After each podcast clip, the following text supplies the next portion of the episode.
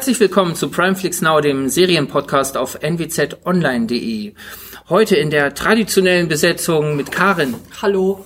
André. Hallo. Und Timo ich. Aber wir haben noch einen wichtigen, einen wichtigen Gast heute, äh, nämlich Lisa, die uns heute äh, bereichert. Lisa, erzähl mal kurz, wer du bist. Ähm, hallo, äh, ich heiße Lise, bin eine Studentin aus St. Petersburg, Russland und mache gerade mein Praktikum bei NWZ. Der, der, äh, der Akzent hörte sich gerade so ein bisschen norddeutsch an, sehr norddeutsch fand ich. Gibt's da ostfriesische Verbindung? Lisa ist jedenfalls, hat sie uns erzählt, die ist jetzt äh, zwei Wochen bei uns in der Online-Redaktion und hat uns erzählt, dass sie ein großer Podcast-Fan ist und dann haben wir sie gleich verpflichtet, bei unserem Podcast mitzumachen und Lisa wird nachher, nachdem sie auch äh, äh, natürlich sich ähm, an den Diskussionen zu den Filmen und zu den äh, Serien beteiligt, ähm, hat drei russische Filme für uns rausgesucht, die man auch bei Amazon kriegen kann und die einen besonderen Tipp wert sind. Zunächst sprechen wir aber über, aus, machen wir auch eine Ausnahme, wir sprechen über einen Kinofilm, nämlich äh, über den neuen Tarantino-Film Once Upon a Time in Hollywood. Ähm, ist nicht ganz unabhängig von den Streaming-Diensten, die wir haben, denn auf Netflix kann man gerade alle anderen Tarantinos sehen. Von, äh, also Pulp Fiction kann man da sehen, äh, ich glaube, Django kann man Django sehen. kann man sehen, äh, Reservoir Dogs kann man sehen. Also äh, gerade eine schöne Gelegenheit da äh, für Lau oder für das, was man sowieso äh, für Netflix zahlt, äh, da sich nochmal die alten Tarantinos anzugucken und sich jetzt im äh, Kino den neuen anzuschauen. Äh, Dann haben wir äh, Mindhunter, die zweite Staffel, lang und heiß ersehen von uns allen. Äh, wir haben Glow, die dritte Staffel. Ähm, wir haben äh, einen kleinen Geheimtipp vielleicht, äh, I Love Dick, eine Serie äh, mit Kevin Bacon. Wir haben einen Dokumentarfilm auf Netflix, The Factory, ähm, und wir haben The Terror auf Amazon. Da äh, sind wir in die zweite ähm, Staffel gestartet. Wir fangen aber an mit dem Tarantino. Wer hat ihn gesehen? Äh, Ich Karin hat ihn gesehen. dazu. André ist leider noch nicht dazu gekommen. Lisa, hast, du hast ihn dir gestern schon angeschaut. Ja, gestern meine erste Erfahrung in einem deutschen äh, Kino, muss ich sagen. wo, in welchem warst du? äh, Casablanca. Oh, das ist ja. super Wahl. Das ist, aber, das ist aber ein schönes Kino dir ausgesucht. Ähm, ich stell, sag kurz, äh, worum es geht. Ich habe ihn ähm, letztes Wochenende gesehen. Ähm, lang erwartet, äh, man hat schon lange drüber gesprochen. Tarantino hat sich diesmal als Hintergrund für seine Geschichte ähm, einen realen, ja, Mordfall ausgesucht ähm, als als ne, als Hintergrund für seine Geschichte. Ende der 60er Jahre 1969 haben wir spielt in Beverly Hills. Und Hintergrund äh, sind die äh, Manson Family Morde an äh, Sharon Tate und äh, na, äh, also an Sharon Tate vor allen Dingen. Ähm, die dort zu der Zeit mit ihrem Mann Roman Polanski gelebt hat. Das aber erstmal äh, ganz im Hintergrund für diese Geschichte, das äh, ja, gibt so ein bisschen ja, die, die, die Stimmung ab an diesem Film und ist ein bisschen für die ganze Vorberichterstattung der Aufhänger gewesen. Ähm, worum es eigentlich geht in diesem Film, der 160 Minuten äh, lang ist, also zweieinhalb Stunden, ähm, eigentlich geht es um, erstmal um eine Männerfreundschaft. Äh, Darsteller Leonardo DiCaprio, der spielt äh, den ähm, abgehalfterten Western äh, Helden Rick Dalton, ähm, der mit Bounty Law ganz bekannt geworden ist, aber gerade in die Krise gerät und sich jetzt irgendwie neu beweisen muss. Ähm, und sein bester Kumpel, äh, gespielt von Brad Pitt, der hier sein Stunt-Double ist. Und eigentlich sind die beiden ja dickste Kumpel. Brad Pitt ist eher so ja, der ruhige und der, der äh, gesetzte. Ähm, lebt aber auf der anderen ne, und hält, hält äh, Rick Dalton immer so ein bisschen ähm, ja, am Boden, ermuntert ihn, äh, richtet ihn auf, wenn er wieder enttäuscht äh, von irgendeinem Set kommt. Und äh, muss er, man muss aber auch umgekehrt sagen, er lebt halt auch nur für diesen äh, Rick Dalton. Also er ist im Grunde Mädchen für alles, äh, mehr das als dann Double. Und naja, vor allen Dingen äh, trägt uns diese etwas kuriose Männerfreundschaft durch die, durch die ersten 150 Minuten. Und ähm, diese äh, ja, der, die, das Zeitkolorit ne, geben natürlich erstmal die Filme ab. Man sieht überall, fährt man an den Kinos vorbei. Äh, es gibt äh, kleine Anekdoten werden erzählt von anderen äh, Stars dort. Ganz lustig, es gibt eine Bruce Lee-Anekdote, die dort aufgegriffen wird. Wenn ich das richtig weiß, hat sich die Bruce Lee-Familie auch beschwert, äh, als sie davon Wind bekommen hat, äh, wie, der, äh, wie der Meister des Kung Fu dort dargestellt wird. Ja, Spoilern wollen wir nicht, aber es gibt eine Auseinandersetzung mit der Brad Pitt-Figur. ähm, ähm, wie gesagt, auch die realen Figuren ähm, ähm, Roman Polanski und Sharon Tate ähm, tauchen dort auf, die ziehen nämlich ins Nachbarhaus äh, von Rick Dalton. Man sieht die immer nur so am Rande, während, wie die mit ihren äh, teuren Autos da reinfahren, dann sind die mal zusammen auf irgendeiner Party. Immer wieder äh, äh begleitet man diese Figuren, aber äh, es wird nur so am Rande gezeigt. Übrigens, Sharon Tate wird gespielt von Margot Robbie. Auch das, äh, ja, guckt man, guckt man sich immer wieder gerne an. Ähm, wie es ausgeht, kann man, äh, äh, wie gesagt, der Hintergrund ist, eine, ist ein realer Mordfall. Tarantino wäre nicht Tarantino, wenn er da was völlig Eigenes draus machen würde. Ähm, das muss sich aber jeder selber im Kino ansehen. Ähm, auch ich habe mir alles durchgelesen, was es vorher zu diesem Film zu lesen gab in der offiziellen Presse und man wurde trotzdem schön überrascht. Also alle haben schön dicht gehalten. Zumindest habe ich keinen blöden Spoiler gelesen, der mir den Spaß am Ende verdorben hätte. Ähm, wie fandet ihr den Film? Karin, lang. Lang. Ja, habe ich hier und da gehört. Das Ja, also ich fand den, äh, wir haben die 20 Uhr Vorstellung und kurz vorher kamen dann welche aus dem Kino raus und dachten wir so, das kann doch nicht sein, die sind seit 17 Uhr, das kann doch nicht. Nein, das kann nicht sein. Nein, der ist nicht so lang. Also ich fand ihn sehr lang und ich fand es ist halt, wie du schon sagtest, 150 Minuten die Männerfreundschaft und dann ging es ein bisschen zur Sache. Und das fand ich sehr lang, bis endlich mal, ich habe mich ehrlich gesagt so ein bisschen auf Charles Manson äh, auch gefreut. Und der ist ja, wie oft ist er aufgetaucht? Zweimal?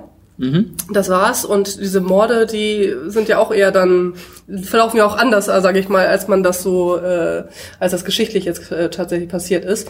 Also ich fand den sehr lang. Ich fand das so, so von Szene zu Szene, jede Szene ist geil. Also auch zum Beispiel die mit, mit, wie du schon sagtest, mit Bruce Lee, die ist cool. Aber es ist nur so eine so eine, so eine, so, es plätschert so vor sich hin. Es ist so ganz nett, aber es ist so, so Insider-Filmkram. Natürlich, es wird viel rezitiert und viel, aber es ist, die, die Handlung ist schmal. Vorsichtig ausgedrückt. Also ich mag, ich will jetzt hier auch keine Gotteslästerung betreiben, aber ich finde, ich finde, der, ich finde, der war schon echt lang. Also wenn ich äh, zu Hause am, am DVD, Blu-ray, was auch immer, ich hätte auf Stopp gedrückt und hätte erstmal was anderes gemacht und mir den zweiten Teil am nächsten Tag angeguckt, weil so war mir das an einem Stück echt zu lang. Also es gab so ein paar, paar Highlights. Ich fand äh, Margot Robbie als Sharon Tate fand ich toll, die hat mir sehr gut gefallen. Äh, Brad Pitt und ähm, Leonardo DiCaprio ja sowieso. Brad Pitt ist ja auch schon jetzt auch einen Tag älter, ne? Also muss ich mir erstmal nachgucken, wie alt er ist. ist ja, wann ist er? 64, glaube ich, 65 geboren? Rennt dann da in einer Szene noch mit äh, freiem Oberkörper rum. Das hat schon so ein bisschen für, für Erstaunen gesorgt. aber nee, also ich fand ihn nett, aber jetzt nicht, also ich finde andere Tarantinos besser, ehrlich gesagt. Was ist dein Lieblings-Tarantino? Django Unchained natürlich. Ah. Wobei du da ja auch den Aufbau hast und die letzten Ja, zehn das Minuten geht's dann richtig ja, aber los. es ist, ne? es ist so eine unterschwellige Spannung. Da habe ich die ganze Zeit gedacht, wo sind die denn, die ganzen Mansons? Wo sind die denn alle? Die, die stiefelten da alle so rum und haben gar nicht so dieses, ich meine, natürlich haben die wahrscheinlich nicht diese Ausstrahlung gehabt nach dem Motto, Serienkiller hier oben drauf steht, ist mir schon klar.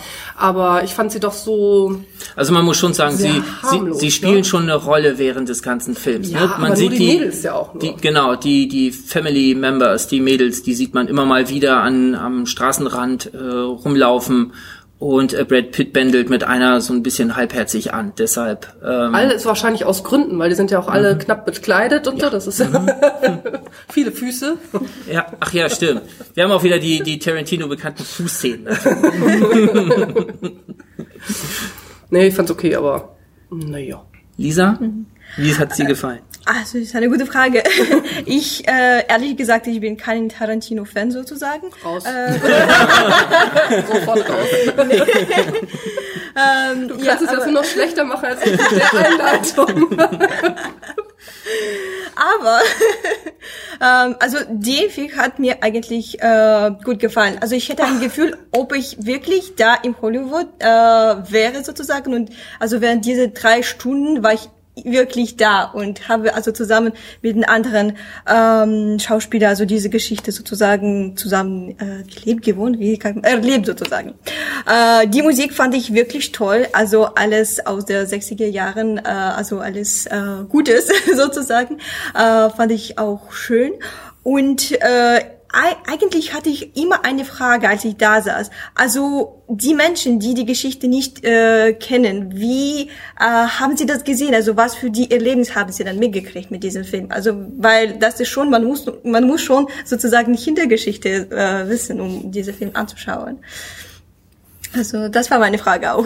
Ja, ich denke ich denk schon, dass man so ein bisschen, ja, dieses, äh, diesen Tarantino-Hintergrund auch sehen muss. Das ist ja, er hat auch immer gesagt, das ist ein persönlicher Film für ihn, weil er da aufgewachsen ist in der Umgebung zu der Zeit. Ähm, er soll auch gesagt haben, der Film, das wäre er selber. Also das äh, so beiläufig ähm, also das, die Beiläufigkeit, mit der man das so erlebt, äh, kann gut die Beiläufigkeit sein, mit der der Tarantino als, als weiß nicht, Zehnjähriger oder wie alt er das war, das damals dort ähm, erlebt hat. Das ähm, muss man vielleicht so ein bisschen so ein bisschen mitdenken und auch dieser ja dieser Glanz, mit der diese ganze Szenerie dort überstrahlt wird. Das ist ja fast so eine so eine Traumwelt wirklich. Ähm, ähm, Hollywood halt, ne? ja, ja, ja, ja, ja, klar, aber es ist ja auch hinter, hinter die Kulissen Hollywood. Also man sieht ja auch einen, einen, ähm, einen Rick Dalton, äh, der halt auch hadert, der nicht mehr gewollt wird in den Rollen, die er spielen möchte, dem jetzt geraten wird, äh, Spaghetti-Western zu machen, was er nicht, was er nicht will. Ähm, übrigens ja auch Once Upon a Time in Hollywood ähm, Geht ja- spielt an, spielt an auf Once Upon a Time in the West äh, von Sergio Leone, dem äh, äh, dem Italo-Western Großmeister, mit dem er dann für The Hateful Eight, von dem er den Ennio Morricone abgezogen hat. Also dass auch das so ein Hintergrund äh, ist für für diesen ganzen Tarantino-Kosmos. Äh, ne, da schließt so ein kleines eine ein so ein Kettenglied schließt da an das nächste und hier haben wir halt so einen ganz besonderen Hotspot in diesem ganzen Tarantino Tarantino-Kosmos. Ich fand den Film ganz großartig. Also ähm, nachdem ich mit The Hateful Eight war der erste Tarantino, mit dem ich überhaupt nichts anfangen konnte. Bei allen anderen war immer Den fand ich auch nicht so besonders. selbst selbst so Filme, die wo ich mit denen ich auch nicht so komplett einverstanden war, wie Kill Bill, da war immer noch Tarantino Bonus dabei, ist immer noch irgendwie was Besonderes gewesen. Bei dem Film war ich voll dabei. Ich fand ihn auch nicht zu lang. Also der hätte auch noch zwei Stunden länger so vor sich hinlaufen können. Und das fände ich ich langweile mich schnell im Kino. Also wenn irgendwelche Filme ähm, so in der Standarddramaturgie laufen und die Standarddramaturgie funktioniert dann nicht, dann wird's langweilig. Dieser Film versucht das ja gar nicht erst. ähm, sondern hier hast du einfach ein, eine Szene nach der anderen, ein Bild nach dem anderen. Ähm, ich finde es eigentlich immer sehr schön, wenn Regisseure auf dieses, dieses Standard-Korsett aufbrechen und halt sich nur an ihre Szenen halten. Damit komme ich viel besser klar und dann fühle ich mich viel weniger gelangweilt als von einer herkömmlichen, aber nicht gut gemachten Dramaturgie. So ähnlich ging es mir letztes Mal äh, ja auch mit dem Film Chicago, den ich hier vorgestellt habe. Der funktioniert auch nicht nach der klassischen Dramaturgie, weil da eben jemand hinter sitzt, der das nicht mehr nötig hat. Und die konzentrieren sich dann auf das, was sie erzählen wollen und das gibt einen ganz eigenen Wert. Ähm, das fand ich hier auch ganz großartig. Was ein bisschen was nicht so da ist wie in den alten Tarantinos, es gibt nicht diese Spitzen. Sonst hat man ja immer so diese Szenen gehabt, die, die so aus allem rausragen oder diese coolen Figuren wie Samuel L. Jackson in, in den früheren Filmen oder, ähm, wie heißt er, der Deutsch-Österreicher, der Österreicher, der die letzten Filme da aufgewertet hat in, in Glorious Bastards und da die Oscars gewonnen Christopher hat. Weiß. Genau. Wir haben immer so, so Peaks gehabt, so, so ganz besondere Momente, ähm, äh, die herausgeleuchtet haben. Das haben wir hier nicht. Das ist so ein Film, der die ganze Zeit eher so still und leise leuchtet, aber eben durchweg. Konstant, okay. Ja, und das, ähm, also ich fand den war völlig, äh, ja, war völlig selig äh, mit diesem, mit diesem Film von Anfang bis Ende. Also jeder, der irgendwas für den Tarantino-Kosmos übrig hat und der für diesen Filmemacher was übrig hat, der, für den ist das, glaube ich, ein Haupttreffer. Also der. Sag mal, hattest du auch das Gefühl, dass die, oder ihr, hattet ihr auch das Gefühl, dass die Gewalt am Ende doch sehr, doch krasser war als bislang? Was meinst du als bislang? Welche Gewalt? nein, nein, nein, nein, nein. Was meinst du mit äh, als bislang? Als in den alten Tarantinos kommt man, kam mir das nur so vor, Mhm. bin ich jetzt harter beseitigt gewesen oder woran ich dachte, es ist so auf einmal so, das plätschert, vielleicht, vielleicht macht es gerade dieses, diese Plätscherei, vielleicht macht es dann so dieses, wo es am Ende ein bisschen heftiger wird, vielleicht macht das umso heftiger, aber ich Mhm. hatte so das, den Eindruck, dass das viel krasser dargestellt war oder viel krasser ausgeartet ist als früher. Fand ich Oder? nicht viel. Nee? Nicht viel, weil das ja auch einfängt. Also es ist ja wieder, es sind ja, es sind ja sehr klare Filmszenen. Er spricht ja immer auch das, finde ich, so mit eines so seiner Konzepte, die er so immer hat. Er hat mal irgend zu einem anderen Film gesagt, er hat so Movie-Scenes und Movie-Movie-Scenes. also es gibt so vieles ist äh, Anspielung und da merkst du eben auch, es ist ein Zitat oder Mhm. äh, und so so einen Bezug hat er eigentlich immer zu Gewalt gehabt. Also immer Mhm. Ja, ja, wenn Gewalt passiert, dann ist es irgendwie so eingefangen, dass Ja, klar ist, es ist filmische fandst du's Gewalt. nicht krasser? Fandst du es nicht krasser? Lag's an mir?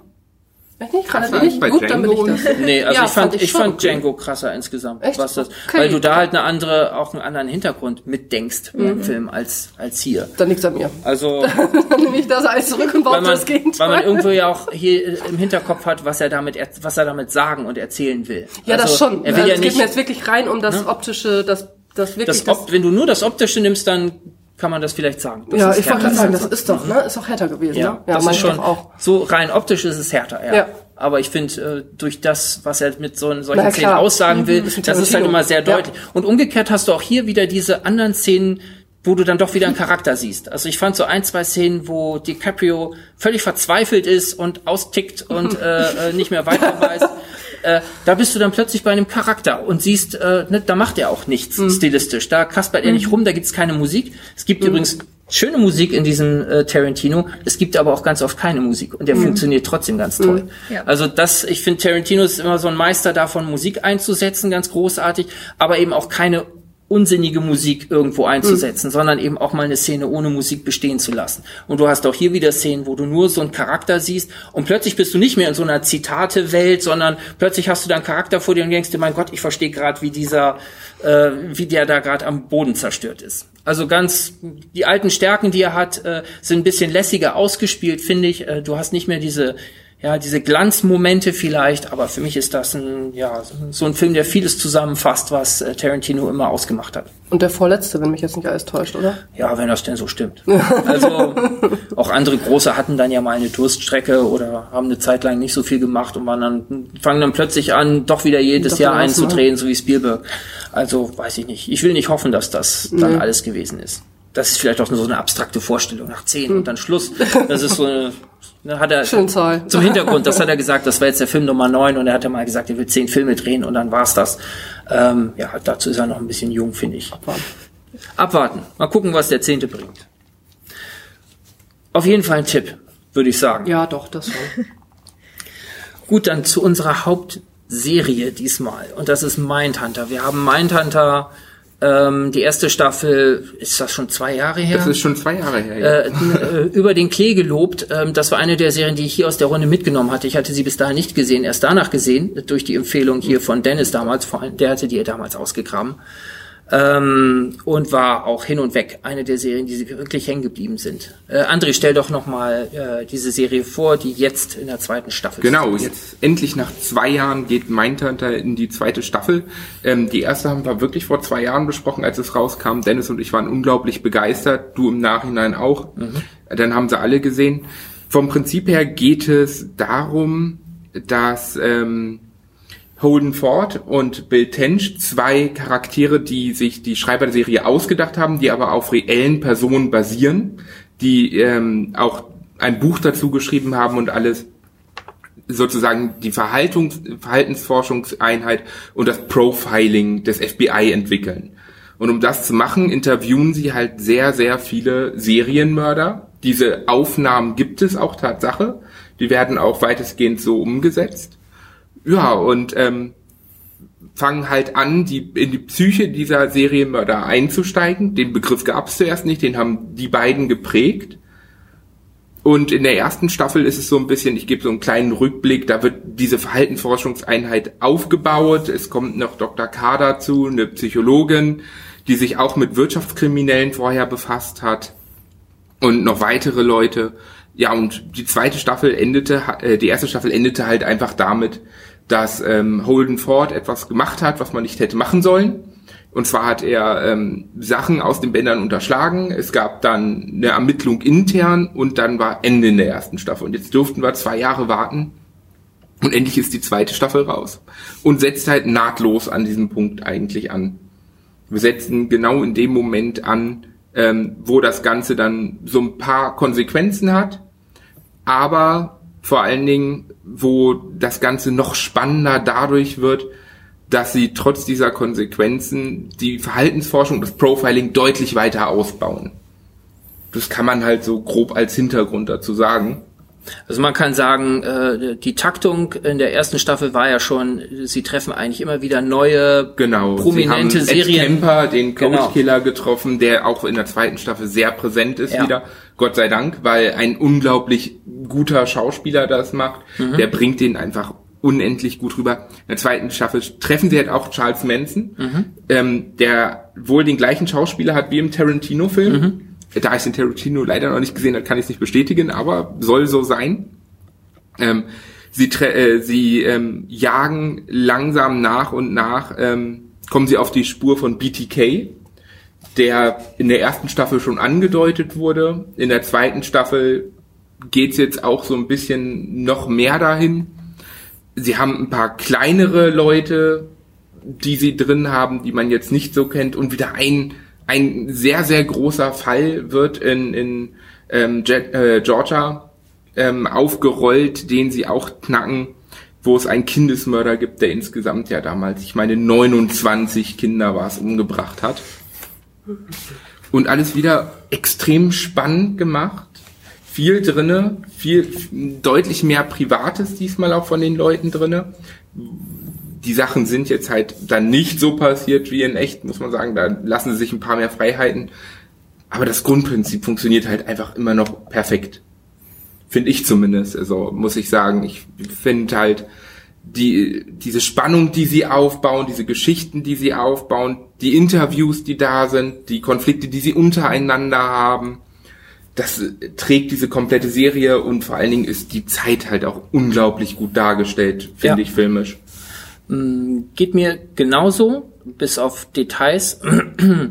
ähm, ich finde auch, dass die in der Qualität äh, mühelos den Standard hält, den sie, äh, den wir aus der ersten Staffel gewohnt sind. Man kann direkt so weiter gucken, ist, ist direkt, ist komplett wieder in dieser äh, Welt ähm, ähm, drin. Äh, die Fälle sind, ja, du hast, hast ein unheimlich spannendes Setting. Was hier vor allen Dingen die Qualität ausmacht, ist auch wieder so eine Film, technisch-filmische Qualität, weil David Fincher äh, Ja. hier wieder Regie führt. Nicht bei allen Ähm, Episoden, aber bei vielen. Bei vielen und naja, aber die Handschrift, das Design Die- die ist ist eigentlich durchweg, äh, durchweg äh, auf, auf höchstem Niveau. Also auch hier haben wir wieder, ähm, das ist äh, absolutes Kinoformat. Also da hast du nicht mehr ähm, diese Untersch hast du ja sowieso an vielen Stellen nicht mehr zwischen was was im Kino, im Kino geht und was in Serien geht, sondern das ist hier auch auf äh, höchstem Niveau. Am Anfang habe ich so ein bisschen vermisst. Holden ist ja erstmal außer Gefecht und äh, spielt erstmal ja, Er nicht liegt, so eine im, er liegt im Krankenhaus. Das, Genau. was man am Ende der ersten Staffel gesehen hat, Ja. er hat halt einen kompletten Nervenzusammenbruch Ja. und ähm, Ich finde, die Figur wird erstmal nicht so richtig weiterentwickelt. Das fehlt mir so ein bisschen, weil vieles auch von, von ihm gelebt hat. Auch die erste Staffel, finde ich. Ich finde ihn viel spannender als sein, als Bill Tench, ja. genau. Und äh, das geht, äh, geht der zweiten Staffel am Anfang so ein bisschen ab. Man äh, wendet sich hier mehr Bild zu und dessen Familie und dessen, was der so für Probleme hat. Ähm, das ist auch okay und guckt man sich auch gerne an, aber ich finde das nicht so, nicht ganz so stark und spannend wie diese Beiläufigkeit, mit der diese, äh, mit der die Holden-Figur erzählt wird. Das wird dann später äh, in der Serie wieder stärker, wo wir, ne, weil ich finde, er ist auch so ein spannender Mischcharakter. Ne, der hat so ein Babyface und sieht so ganz harmlos aus und ist äh, ja auch so ein, aber gleichzeitig auch halt, ja, auf der einen Seite treibt das voran, er ist aber auch nicht so ein, so ein, so ein Superman, wie das in anderen äh, Filmen oder Serien gerne gemacht wird, sondern er ist halt auch so ein, so ein kleiner Betonkopf, äh, so, ein, so ein Sturkopf und so ein Er, er Prinzipienreiter. überschreitet halt gern die Linie, um zu seinen Ergebnissen Ja, zu ja, kommen. ganz, ganz, ähm, also ich finde eine ganz spannende Mischfigur. Eine der spannendsten, die wir, finde ich, in diesen ganzen, ganzen Serien, die wir gucken, haben. Ich habe mir nach der zweiten Staffel übrigens nochmal die erste angeschaut, Mhm. weil ich dachte, hm, habe ich irgendwie was verpasst? Und es Dein, dein Tag hat auch mehr als 24 Stunden, oder? Ich lag ja, ich war ja ein bisschen äh, behindert, was die Arbeit anging, daher ging das sogar. Ähm, und da sind mir viele Details dann aufgefallen, die man wirklich nur bemerkt, wenn man gerade vorher nochmal die erste geschaut hat.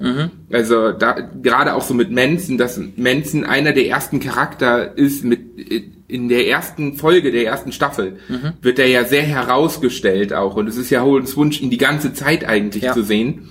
Und diese Details, die dann in der ersten Folge nochmal sind, die später wieder aufgegriffen werden, das, dafür sind zwei Jahre zwischen diesen Staffeln einfach zu lang. Ja.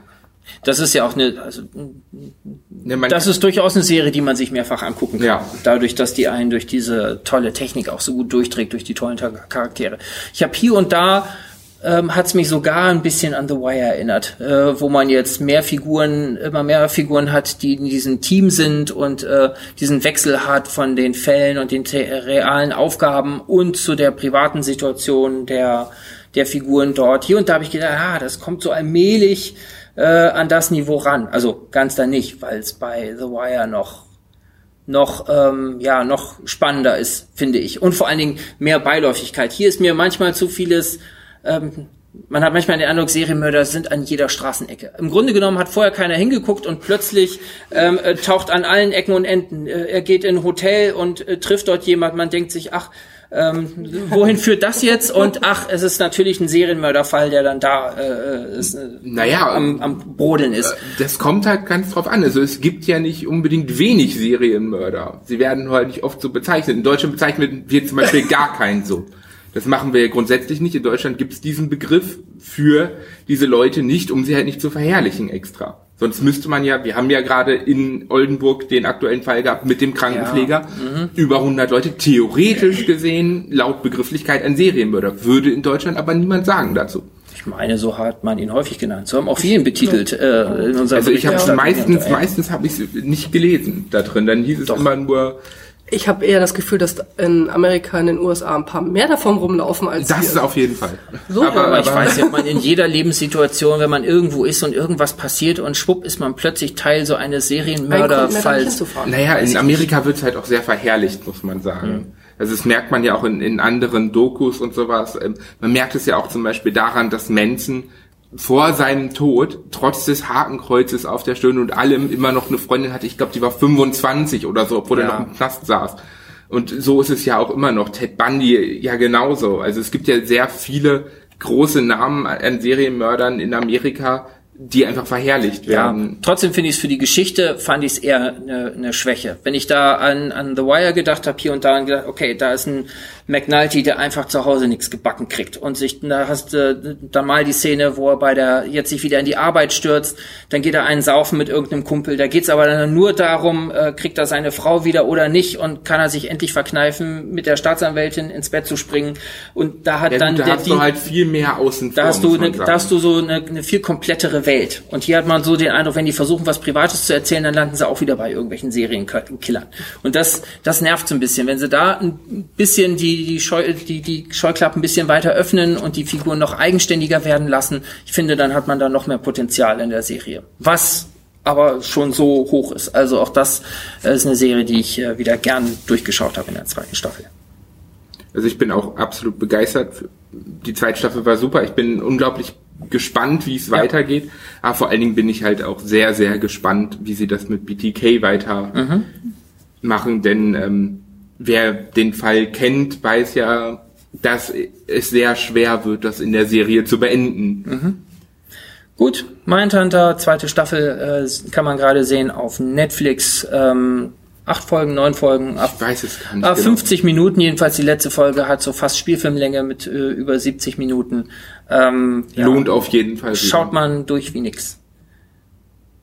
Ja. Jetzt Karin, du siehst so ne? abwesend aus. Ja, dabei bist du jetzt dran mit The Terror auf Amazon, die zweite Staffel. Ja, ähm, genau. Ich bin ja ein großer Fan der ersten Staffel gewesen. Ich habe auch das Hörbuch dazu gehört. Ich fand äh, die erste Staffel, die ja in ewigen Eis spielt mit den beiden Schiffen, die da gestrandet sind, ähm, fand ich ganz toll. Und jetzt ist der zweite, die zweite Staffel erschienen. Das ist eine Anthologieserie, das darf man nicht vergessen. Das ist jetzt also baut in keinster Weise auf die erste Staffel auf, sondern steht ganz für sich alleine. Und diesmal geht es um die japanischen oder japanischstämmigen ähm, Bewohner einer Insel in der Nähe von Kalifornien oder in Kalifornien äh, während des Ersten Weltkrieges. 1941 spielt die ganze Sache. Zweiter Weltkrieg. Zweiter Weltkrieg, stimmt. wer, wer zählt das schon? während des Zweiten Weltkrieges, äh, 1941 spielt das und äh, vor dem Hintergrund äh, Angriff Pearl Harbor und ähm, die Internierung der äh, Japaner. Ähm, was ich an der zweiten Staffel genauso gut finde wie an der ersten auch, ist so dieser unterschwellige Horror. Also es ist jetzt nicht so mit Hau drauf, sondern es fängt langsam an.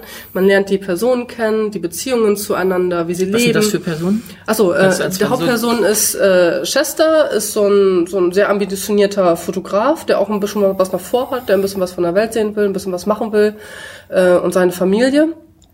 Ähm, Chester hat auch noch eine Freundin, die gerade schwanger ist und ähm, ja, also äh, Chester ist äh, ja der Dreh- und Angelpunkt so ein bisschen. Also man begleitet ihn dabei, ähm, er, er ähm, kriegt mit, wie bei der Beerdigung des ersten Todesopfers ähm, seltsame Dinge geschehen und ähm, ähm, wie er dann da so ein bisschen sich verfolgt fühlt, wie der ihm immer wieder dieser dieser dieser Geist in Frauengestalt ähm, bei ihm auftaucht, also irgendwie auch mit ihm in Interaktion würde ich jetzt mal sa sagen. Ähm, äh, treten möchte, bis man muss auch eben sagen, ich habe nur zwei Folgen gesehen. Also die letzte habe ich noch nicht gesehen, die muss ich mir noch mal anschauen. Dazu müssen wir sagen, die werden peu à peu Ja, leider, einmal, leider, leider. einmal wöchentlich. Die Serie ist Ja. leider noch nicht komplett zu sehen, sondern ähm, jetzt zwei Folgen und die dritte kommt die diesen dritte, Freitag, nee, meine kommen die ich. nicht immer montags?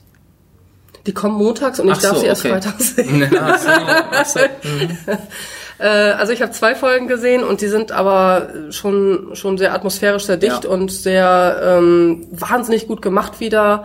Also es stimmt wieder alles da drin. Genauso, es zieht einen sofort wieder rein. Es ist ein anderes Setting, aber man ist, man fühlt sich da ja, wie bei The Terror auch. Bei The Terror hatte ich das Gefühl, verflixt und eins ist mir kalt. Aber da so dieses, auch die Optik, ist es alles so, dieses, dieses Sepia, also ich finde, äh, optisch ist es schön, ähm, dieser unterschwellige Horror, man weiß immer, man weiß nicht genau, was da jetzt eigentlich los ist, warum da äh, dieser Geist auftaucht, der äh, so wunderschön ist und äh, irgendwas Böses im Schilde führt. Also ähm, der, der Geist verfolgt die die Familie oder das Dorf auch äh, bei den Zwischenstationen bis zum Lager hin. Ähm, ja, mehr kann man da gar nicht so viel sagen, oder? Du, du hast die dritte Staffel, äh, dritte Folge jetzt auch nicht gesehen, habe ich das Die dritte verstanden? nicht, die ersten beiden habe ich Ja. gesehen. Ähm, aber ich denke auch, dass man da voraus schon ein bisschen was sagen kann.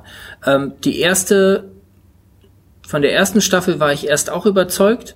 Ich bin dann so ein bisschen raus gewesen, weil mir, wie du, wie du sagst, ähm, es ist halt, es, es, das, mir ist das Design zu glatt. Also das, wo du sagst, das ist, das ist toll gemacht, das ist es auch. Man sieht die Ambition die ganze Zeit. Ne, du hast äh, komplexe äh, Plansequenzen drin, das heißt, die Kamera folgt irgendeinem Detail, irgendeinem Auto, landet dann an irgendeinem Schild, äh, geht an irgendeiner Person vorbei, die dann punktgenau etwas Wichtiges macht. Also äh, du merkst so einen, so einen hohen filmischen Anspruch auch daran. Mir ist das oft zu glatt und manchmal auch zu sehr, manchmal auch ein bisschen an der Szene vorbei, wo ich mir denke, stirbt so ein bisschen da in Schönheit. Also ich sehe da den, ich sehe da den Stil, aber äh, im Grunde genommen ist der Stil ja dann toll. Bei Mindhunter sehe ich den Stil nicht. Also nur wenn ich, wenn ich bewusst drauf achte, dann merke ich, ah, ich sehe den deshalb nicht, weil das einfach so gut gemacht ist. Ja, und dann äh, kümmere ich mich nicht mehr um den Stil und gucke wieder in die Serie rein und bin nur bei den Figuren. Bei The Terror werde ich immer wieder auch auf diesen, diesen Stilwillen hingewiesen.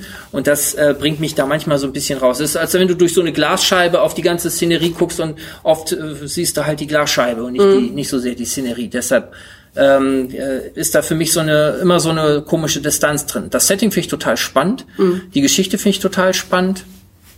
Ähm, weil es auch so ein kleiner Generationenkonflikt äh, wird dort ausgetragen. Stimmt, das auch. Ähm, es geht also um, um eine Fischerfamilie, äh, der, Vater, der mit harter Arbeit äh, sich dort die Anerkennung in den USA, also ne, Jap eine japanische Einwandererfamilie, ähm, die sich, der sich mit harter Arbeit die Anerkennung dort verschaffen möchte und so ein, so ein Doppelpatriot ist und sich dort extrem unterwirft. Und jetzt die zweite Generation, der Sohn, äh, der sagt, ne, der sich eben als als geborener Amerikaner fühlt eigentlich und sagt, wir, ich habe hier meine Rechte und äh, äh, nirgendwo unterzuordnen. ne? und die beiden haben natürlich völlig unterschiedliche Ansichten und das ist, das sind schon spannende Konflikte abs abseits auch äh, von dieser, von diesem Mystery-Hintergrund, den man da hat.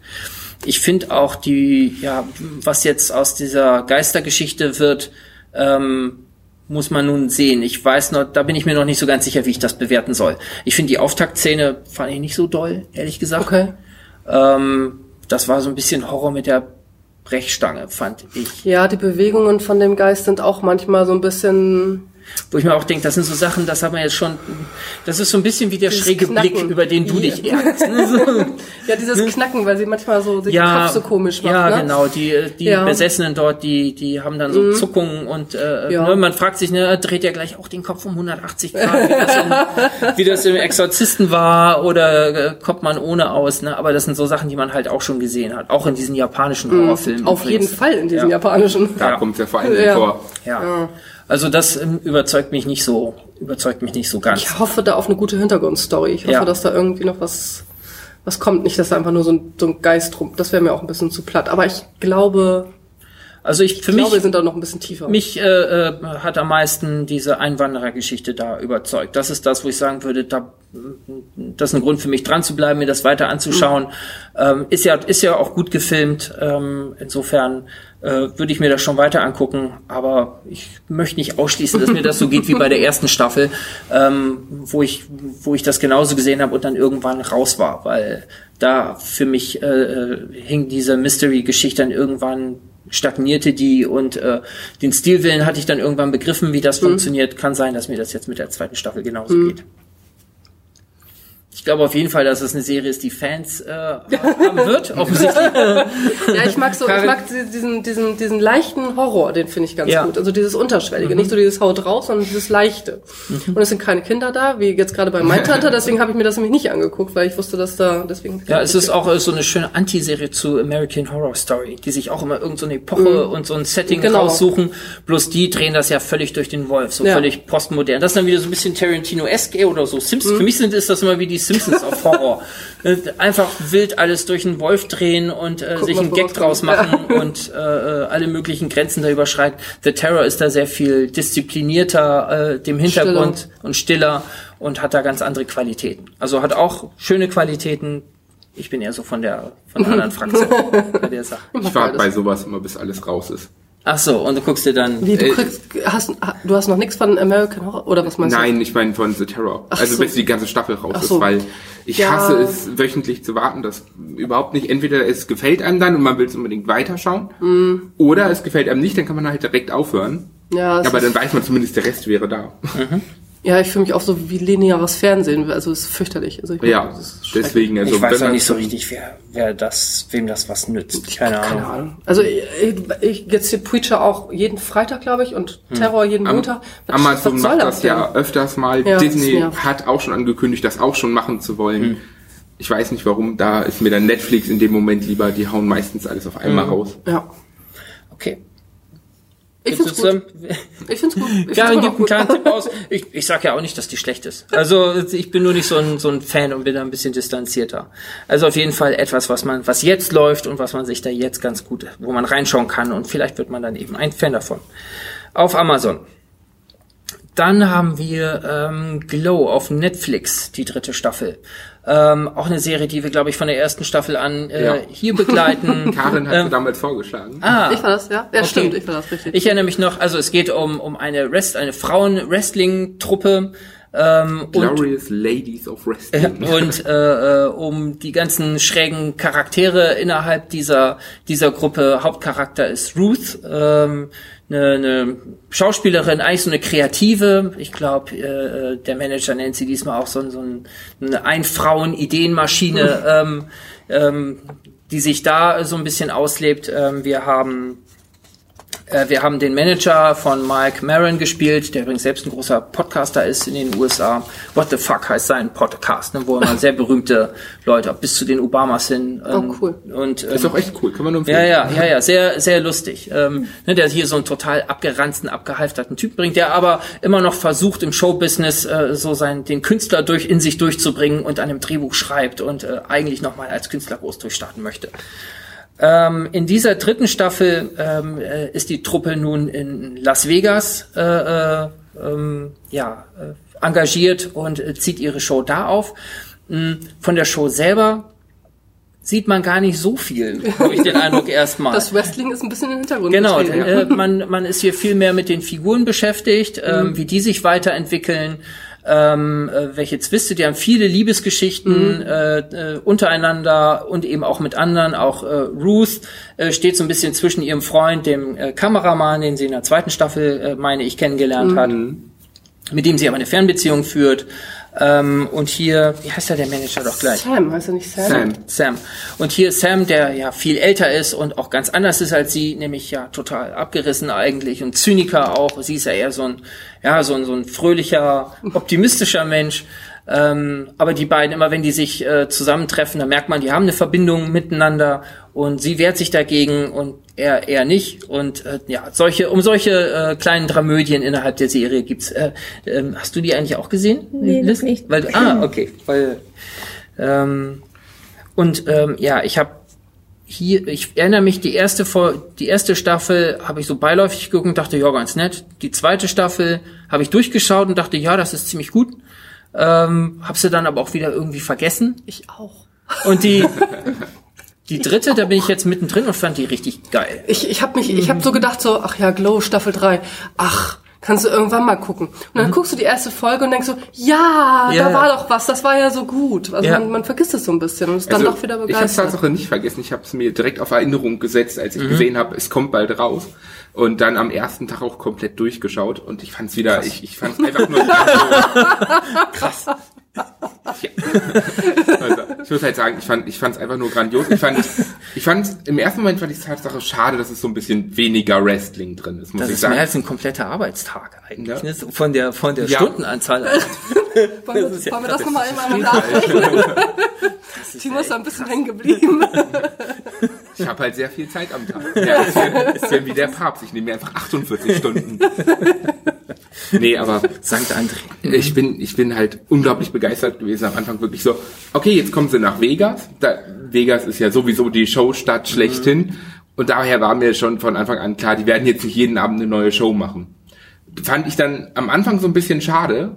Und dann habe ich gemerkt, wie viel Zeit sie dann einfach für die Charakterentwicklung nutzen. Und das hat diesen ganzen Charakteren einfach so gut getan, Ja. dass jeder Charakter, und das ist ja wirklich eine große Truppe, unglaublich viel Zeit kriegt, sich einzeln zu entwickeln, sich untereinander zu entwickeln, wie die ganze Gruppe sich entwickelt, wie das, wie das Ganze abläuft. Es ist super, super Die gut Auswirkungen, die Ja. Las Vegas hat auf die, Ja, also da genau. hat jeder so seinen eigenen Konflikt, den er auch austragen muss. Ja. Also das ist Auch, auch dieses, dass das Ganze ja eigentlich nur ein Engagement über drei Monate sein soll. Das heißt, eigentlich findet das Ganze in einem kleinen Zeitrahmen statt. Ich würde jetzt nicht spoilern, ob da jetzt mehr draus wird oder nicht, aber es ist, es ist unglaublich gut gemacht, wie diese Charaktere diese Show dann immer und immer wiederholen müssen, was trotzdem dann zu interessanten Sachen auch im Wrestling führen kann, Ja. was die da machen. Aber, selbst, äh, aber diese Charakterentwicklung einfach, weil man hat die über zwei Staffeln begleitet, dachte sich immer so, okay, das meiste ist Wrestling, ein bisschen sind die Charaktere dabei.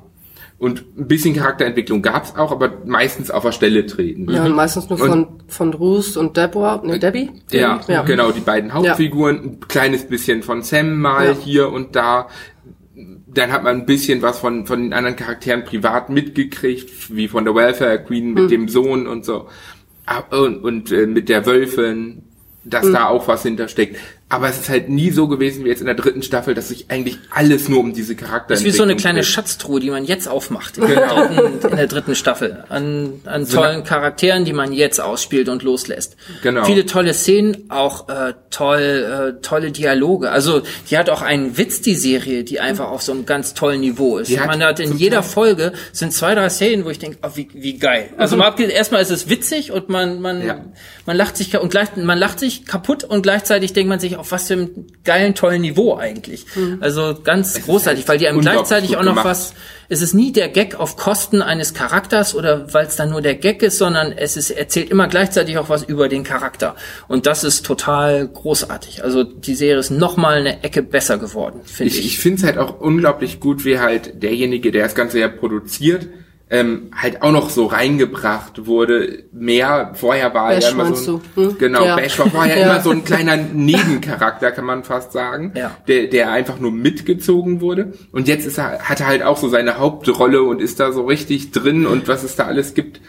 Das, das ist einfach so spannend und macht einfach so viel Spaß und man sagt sich, boah, ich will unbedingt eine vierte Staffel haben, weil ich will wissen, wie es jetzt weitergeht. Übrigens, wir haben auch noch eine ganz neue Figur, nämlich ähm, die, die Leiterin des Casinos, wo die arbeiten, gespielt von Gina Davis.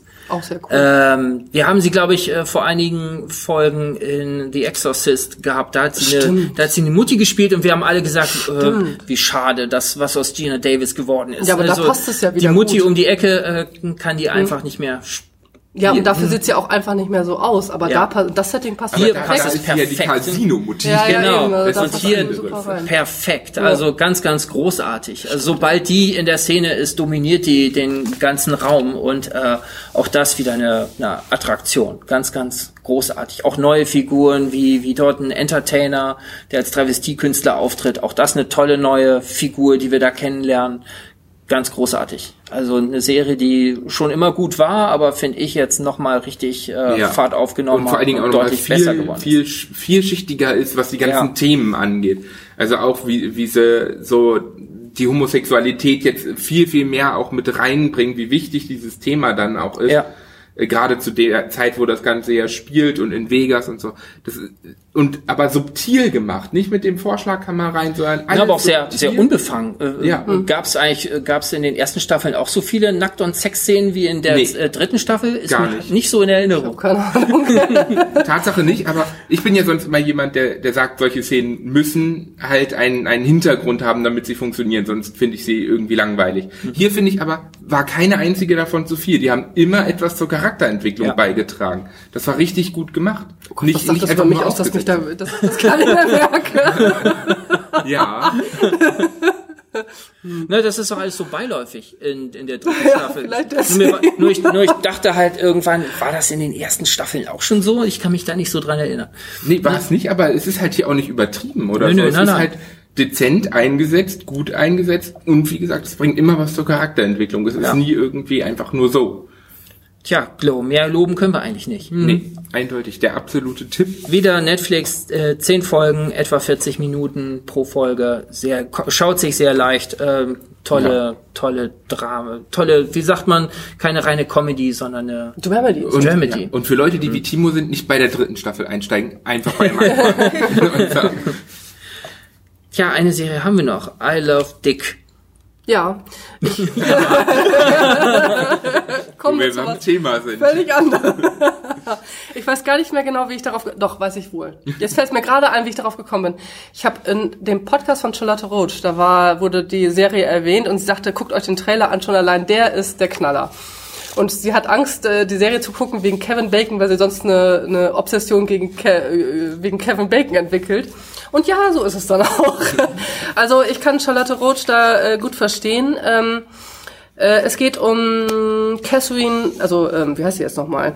Ach ja, klar. Ähm, bin ich jetzt blöde? Moment. Schlecht vorbereitet. Wenn Kevin Bacon, dann bin ich schon, bin ich schon raus, ne? Chris Kraus, genau. Chris, es geht um Chris. Chris wird gespielt von äh, Catherine Hahn und ihren Ehemann. Die gehen irgendwie ins tiefste Texas, um äh, er hat ein Stipendium bekommen. Er ist auch ein bisschen älter als sie. Er hat aber ein Stipendium bekommen an ähm, bei einem Professor und er ist Schriftsteller und soll dann ähm, ja wird ein bisschen soll ein bisschen gefördert werden und soll sich dann diese Künstlergruppe, wo ganz viele unterschiedliche Arten von Künstlern sind, äh, sich dann einfügen und sie ist einfach nur mit, weil sie gerade so eine kleine Schaffenskrise hat. Sie weiß nicht so recht, ähm, sie ist eigentlich Regisseurin, aber erlebt jetzt so ein paar Rückschläge und denkt, also es ist eine gute Idee, wenn sie da mit ihm fährt, hat nichts Besseres zu tun. Dann sind die beiden da also irgendwo im tiefsten Texas und ähm, treffen da auf einer Party, oder sie vielmehr, trifft auf einer Party auf Dick. Dick wird gespielt von Kevin Bacon. Den Namen Wusste ich gar nicht, dass der so ein Ladies Man ist.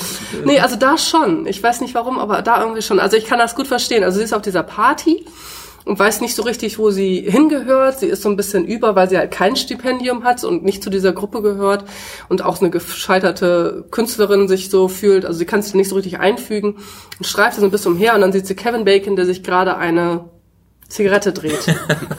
es bleibt alles still. Cowboy Und- Deluxe. Ja, es, es bleibt alles still. Er ist so ein richtig so ein markiger Typ. Äh, die ganze Party ist, ist, äh, sieht sie gar nicht mehr. Sie sieht nur noch Kevin Bacon wie der eine Zigarette. Und wer von uns kennt es nicht? Naja. wer von uns kennt es nicht? Nein, aber äh, daraufhin entwickelt sie so eine Obsession. Also nicht nur irgendeine, sondern eine richtig heftige Obsession. Mm, nachdem sie mit Kevin Bacon und ihrem Mann mal essen gewesen sind, ist das noch mal eine, eine Nummer härter geworden. Und sie fängt an, Kevin Bacon, ich sag jetzt mal Kevin Bacon, der heißt eigentlich Dick in der Serie, Dick ähm, Briefe zu schreiben. Und schon gleich beim ersten Versuch, wo sie Dick diesen Brief schreibt, merkt, äh, spricht ihr Mann sie drauf an, was machst du da eigentlich? Und sie erklärt ihm das kurz. Und ähm, naja, die Ehe, die bis dato noch ein bisschen gekriselt hat, kriegt jetzt irgendwie neuen Pfeffer, eben durch die Briefe an Dick, die sie schreibt. Also die beiden erleben wieder neue Körperlichkeiten und ihm gefällt das auch soweit ganz gut, aber dann ja, wird's, die Obsession wird immer schlimmer und sie wird immer fordernder. Also Dick merkt erst zunächst, zunächst nichts von dieser Obsession. Ähm, dann gibt sie ihm die Briefe und dann wird das alles so ein bisschen, eskaliert das alles ein bisschen. Ähm, da will ich jetzt auch nicht zu viel verraten. Was ich auch ganz, ganz schön finde, ich mag so dieses Setting. Ich fand, dass, dass diese Briefe, die sie schreibt an Dick, die sie erst ja gar nicht abschickt, die ähm, ähm, ja dieses diese diese dieses Knistern zwischen den beiden, das ähm, inspiriert ganz viele Künstler. Also da da da da sind dieser Funke, der springt irgendwie über. Also es gibt da noch eine, eine weitere äh, interessantere Nebenfigur, die fängt dann fängt dann an, so diese Briefe zum Anlass zu nehmen und macht dann da ein Happening, Happening oder eine Inszenierung draus. Und ähm, diese ganzen Künstler, die in dieser Gruppe sind, die man da kennenlernt, also zumindest die zwei, ähm, die sind ja sind auch so wahnsinnig spannend, weil das auch privat auch sehr spannende äh, Personen sind. Ähm, ja, ich weiß nicht, ich fand es irgendwie, mich hat das so reingesogen. Ich konnte das irgendwie gut nachvollziehen alles. Und ich finde das so, ich finde dieses, finde diese Atmosphäre, die da, die da ist und diese diese, ich fand das sehr mitreißend. Ich fand das überraschend auch, was die, was die Künstler so tun. Also ich, mich hat das so, mm, so diese Ungezwungenheit, äh, mit der sie da auch umgehen, mit diesem ganzen, mit dieser ganzen Sexualität oder mit diesem ganzen, mit dieser ganzen Energie, die da entsteht, fand ich ganz spannend. Also ich habe da jetzt noch mal so diese eine, ich weiß nicht, du hast es ja auch gesehen, die Tobi, ich hab mal reingeschaut. Die, die mit den langen blonden Haaren. Also als der anfing zu tanzen, ich war hin und weg. Ich musste die erstmal googeln und habe gedacht, so du hast, kannst dich schon gar nicht mehr dran erinnern. War das in der ersten Folge? Ich habe nur, nur so, reingeschaut. mh, irgendwann später. Also die fängt dann irg irgendwann an zu tanzen und ich, ich sitze da und denk so, das- was, was für ein spannender Mensch. Also nicht nur dieser Charakter in dieser Serie, sondern ich will wissen, wer das ist. Ich will wissen, wer das ist. Und ich habe dann gegoogelt, weil ich diesen, diesen Menschen Und schon so die Briefe fand. geschrieben? Nee, die, ja, also die ist auch so, also die, die äh, ist eigentlich eine Frau, aber es äh, lebt jetzt gerade als Mann und das ist so, so, so diese Ungezwungenheit finde ich so toll. Also wenn man so ungezwungen mit all diesen Sachen so umgeht und so frei von diesen ganzen Konventionen, finde ich, finde ich super. Ich kann es nicht, äh, schade. Aber äh, deswegen, und das ist mal ein ganz anderes äh, Setting, das ist mal ein ganz andere, ganz anderer Hintergrund, diese Obsession, ähm, diese nicht ausgelebte Obs Obsession, finde ich, ich fand super. Ich kann jetzt nicht so. Mach's mir nicht kaputt. Nein, nein, nein, nein, nein, nein, gar nicht. Ähm, ich kann auch gar nicht so ausführlich was dazu sagen, weil ich nicht so viel von der Serie geschaut habe, sondern ich habe mir einfach eine Folge jetzt mal angeschaut. Gestern sehr spät noch. Hm. Ja, dann äh, weil, sehr hast du aber wenigstens Abend. Ja, genau. Ja, ja. Ähm, ich fand die, fand die total spannend von der ganzen Aufmachung her. Ich gar nicht so sehr das Setting, weil ich davon noch gar nicht so viel gesehen habe. Ich habe hauptsächlich Kevin Bacon gesehen. Äh, in, in den ersten jetzt dort. Und natürlich das, ähm, das Ehepaar dort. Von den ganzen anderen Figuren habe ich noch nicht so viel mitbekommen. Ähm, was ich sehr schön finde, ist das Design, äh, weil diese Briefe auch immer ähm, Ach eingeblendet so, in so werden. großen Lettern, ja. ja, ähm, Dir dick. Genau, also du hast dann auch immer so einen, so einen roten Hintergrund und weiße Schrift darauf, äh, wo du diese Letter mitliest. Das gibt dir sehr so eine so eine andere Struktur auch. Ähm, die Musik ist mir aufgefallen. Also ich fand eine, ich mein, wo ich's drin hatte bei mir jetzt war, okay, ist eine Frauenserie, auch von der Musik her schon und auch, ja, auch natürlich wie die Kamera, die hilft ja mit Kevin Bacon zu ins, so zu Ja, ja, inszenieren. klar. Und ich bin selber auch ein großer Kevin Bacon Fan, aber nicht so. Ich vorher auch nicht, aber erst seitdem. Ach so. Nee, ich fand den, äh, fand ganz, der war, wenn man mal auflistet, wie viele irre gute Filme, in wie viel irren guten Filmen der war, und zwar nicht immer als, als Hauptfigur, das ja eher selten, aber allein als Bösewicht, wie viele tolle Also Bösewichte der er gespielt hat. Following? Hat jemand von euch so Siehste, Following den gesehen? weiß ich noch nicht mal, aber Das ist eine, ist eine Serie auch. Da hat er doch den, hat er da den guten oder den bösen? Nee, hat er den guten gespielt, aber auch sehr abgehalftert. Also jetzt sieht er wieder besser aus. Okay, aber äh, was der in den 80er Jahren mit mit Footloose und äh, Flatliners, Ja. wo er zum Beispiel auch eine äh, eigentlich die äh, die die charismatischste Figur war und umgeben war von allem, was damals Jungstar war. Äh, Kiefer Sutherland, Julia Roberts und äh, inmitten äh, damals Kevin Bacon als die dominierende Figur. Muss man ja mal sich überlegen. Und ähm, auch im Laufe der Zeit, er hat so viele, so viele irre tolle Sachen gemacht. An einen Film, da kann ich mir, den Titel, da kann ich mich gar nicht mehr dran erinnern. Äh, von Curtis Hanson ist das. Da spielt er so ein Showmaster ähm, und hat so ein, so ein Duell äh, mit seinem, mit seinem Com. Showmaster am Laufen. Ganz, ganz großartig. Irgendwie reine Wahrheit oder so Mhm. heißt der. Da liefert er sich auch so, so ein Schauspieler-Duell mit. Wie heißt der von The King's Speech, der den Colin Firth. Genau, ganz, ganz, ganz, ganz groß. Also so viele tolle äh, Filme, wo er, wo er äh, toll gespielt hat. Sleepers als Bösewicht. so, ja, stimmt, genau. Ganz, ganz, ganz viel, wenn man mal durchgeht, wie, wie oft der was gemacht hat und äh, wo der immer eigentlich einen Film geprägt und bestimmt hat und ohne, dass man es überhaupt so richtig gemerkt hat. Und wenn man den so rein optisch ist, das ja eher so ein so ein schmales Hemd einfach. Ne? Aber einer der, der spannendsten und tollsten Schauspieler, äh, die auch ich da kenne. Und ähm, hier wird er nochmal extra inszeniert, äh, auch äh, von Ach der Quatsch. Ja. Also, es, äh, also ich meine mal im Ernst. Aufgeklärt mit einer, mit einer engen Hose und mit einem freien Oberkörper und nur, es, das passiert täglich. Ja, ja. genau. Ähm, und das funkt, ich finde, ich finde dieses Setting, wie es gemacht ist, finde ich total spannend und total schön. Ich weiß nicht, ob es was für mich ist, weil ich denke, okay, hier wird ganz klar, das ist ganz klar Frauenperspektive, auf die, aus der das Ja, äh, ist ja auch sehr feministisch. Und äh, ich weiß nicht, ob mich das so durch, wenn ich jetzt nur die Freizeit dafür hergebe, ob ich dafür, ob ich mir die ganze Serie durchschaue. Aber auf jeden Fall ist das ein Geheimtipp. Also ich wäre, ich habe es erstmal suchen müssen und bin da gar nicht so richtig, hat eine Weile gedauert, bis ich die gefunden habe, äh, nachdem ich dann, ich glaube mit Kevin mit Dick habe ich es nicht gefunden, aber mit Kevin Bacon habe ich es dann gefunden mit der Suche. Ähm, also ich finde schon, Ach so, dass das ein, übrigens auf Amazon, fällt mir gerade ein. Nicht beim falschen äh, Streaming-Ding suchen. ja, also ein toller, äh, ein toller Geheimtipp auf jeden Fall äh, für ja vor allen Dingen für Frauen und für Kevin Bacon Fans. Also ich fand, kann gut, kann auch sein, dass ich, dass ich, äh, dass ich das weiterschaue, weil ähm, äh, gerade dieses, auch diese diese, diese Künstlerszene spiegelt sich ja auch in dem Stil wieder, wie ich eben sagte, dadurch, dass man diese Briefe eben auch ähm, so als, als ja ordnendes Element in der ganzen Erzählung hat und eben auch im Stil hat. Also ähm, Sie nimmt total. auch kein Blatt vom Mund in diesen Nee. Briefen. Also sie haut da auch voll Nein. raus. Ne? Ich dachte auch jetzt in dieser ersten Folge, als jemand fragt, okay, lies Ja. mir vor, ich sage, macht die das jetzt ernsthaft oder? Ich aber andererseits wäre jetzt auch blöd gewesen, den irgendwie aufzuessen. Was hätte sie, was hätte sie machen sollen? Ähm, und sie macht das halt äh, dann einfach und äh, genauso nimmt man eben als Zuschauer ganz offen an diesen, an diesen ganzen Obsessionen teil. Und das ist schon, äh, ja, schon cool gemacht. Ich muss aber sagen, die Beschreibung gibt das nicht her, weil du hattest ja geschrieben, wir sollen da mal reinschauen, dann habe ich über Amazon gesucht, dann habe ich mir die Folgenbeschreibung von der ersten Folge durchgelesen, habe das Bild gesehen und dachte so, nö, ist mir zu langweilig. Langweilig ist das gar nicht. Also das, das kann man sicher nicht darüber sagen.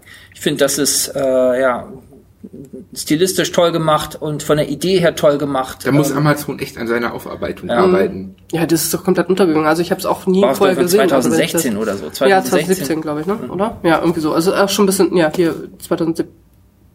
Ja, dann hätten Ja. sie echt mal was machen müssen, weil wenn wir es so lange nicht mitbekommen haben, Also, Also, auf es jeden Fall. Auch, es gibt auch nur eine Staffel davon, aber die ist, ich weiß nicht, ob mehr geplant ist, aber die ist auch abgeschlossen. Also es ist jetzt nicht so, dass man jetzt da in der Luft hängt, sondern Mhm. kann man sich gut angucken. ja, auf jeden Fall ein Geheimtipp. Wir müssen uns, müssen uns ein bisschen beeilen. Ich weiß es gar nicht.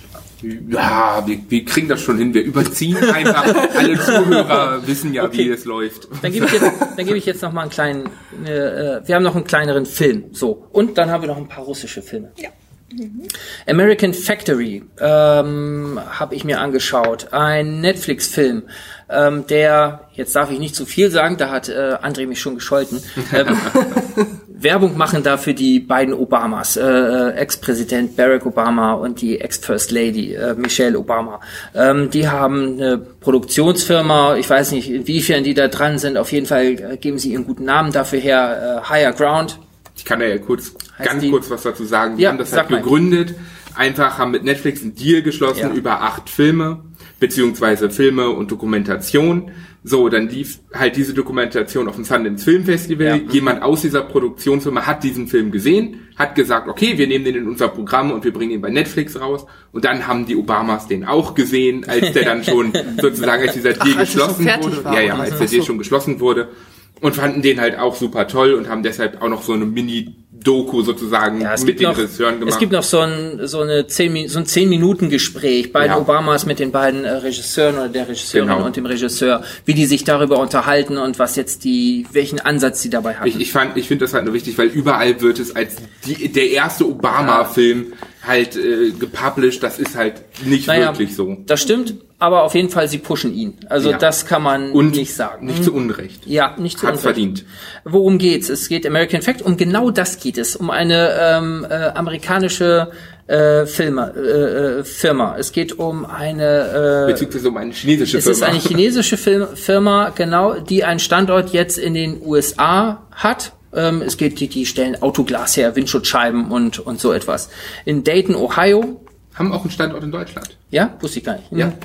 Äh, Firma ist Fuyao und es geht äh, jetzt erstmal um diesen Kulturclash. Also alle sind äh, ähm, guten Mutes, äh, jetzt zusammenzuarbeiten. ne? Die äh, Chinesen haben, äh, ja, leiten diese Firma und äh, äh, die Amerikaner ar arbeiten vor allen Dingen drin und jetzt geht's drum, wie kriegen die diese beiden Kulturen so zusammen, dass diese Firma profitabel wird, dass die die ne, für die Amis geht's natürlich drum, dort äh, äh, ja Arbeiterjobs zu halten, äh, mehrere tausend, und es geht auch mehrere tausend, 2000 hieß es glaube ich im Abspann. 2300 Mhm. sind es dann gewesen. Und ja, für die äh, Chinesen geht es vor allen Dingen darum, profitabel zu sein damit. Und äh, am Anfang ähm, ja, geben sich alle große Mühe und gehen aufeinander zu. Äh, Gerade die Amis sind da auch, äh, machen die Arme auf und toll, dass wir das kennenlernen dürfen. Und dann haben die zusammen so, so feiern. Ähm, und einer, der, der bricht dann da sogar in Tränen aus, weil er so gerührt ist, dass, er, dass sie jetzt die sich gegenseitig so kennenlernen dürfen. Und irgendwann kommt es halt auch zu ja, Problemen. Die macht eben, ist eben nicht profitabel, macht miese, diese Firma.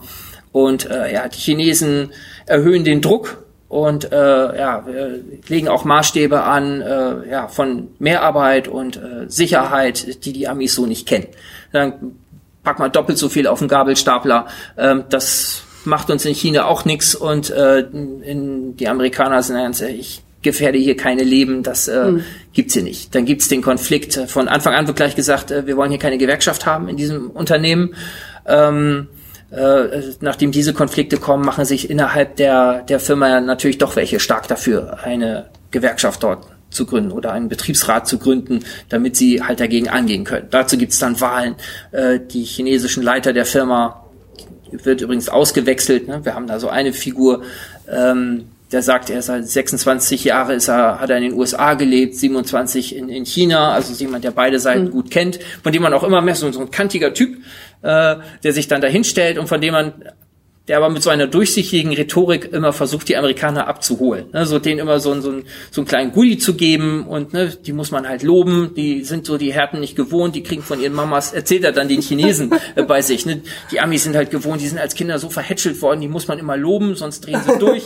äh, so ne, im Grunde gehen die da mit der Haltung ran, wird auch explizit so gesagt, ähm, wir müssen Verständnis für die haben, wir sind besser als die. Oha. Und da, Ist ja, ist ja ein so werden, ne, weil, Satz, die, ne? weil die Chinesen die Ja. können das gar nicht verstehen, dass die Amis jetzt sich auch die Samstage durchackern und äh, nicht Und die damit, die profi- Sonntage. damit die profitabel werden. Äh, das können die gar nicht verstehen und müssen dann von ihren Vorgesetzten dazu motiviert werden, jetzt Verständnis mit diesen armen, unterbelichteten, nicht arbeiten, nicht arbeiten wollenden Amerikanern zu haben. Das Tolle ist, dass beide Seiten sehr neutral, also erstens alle kommen unverblümt zu Wort.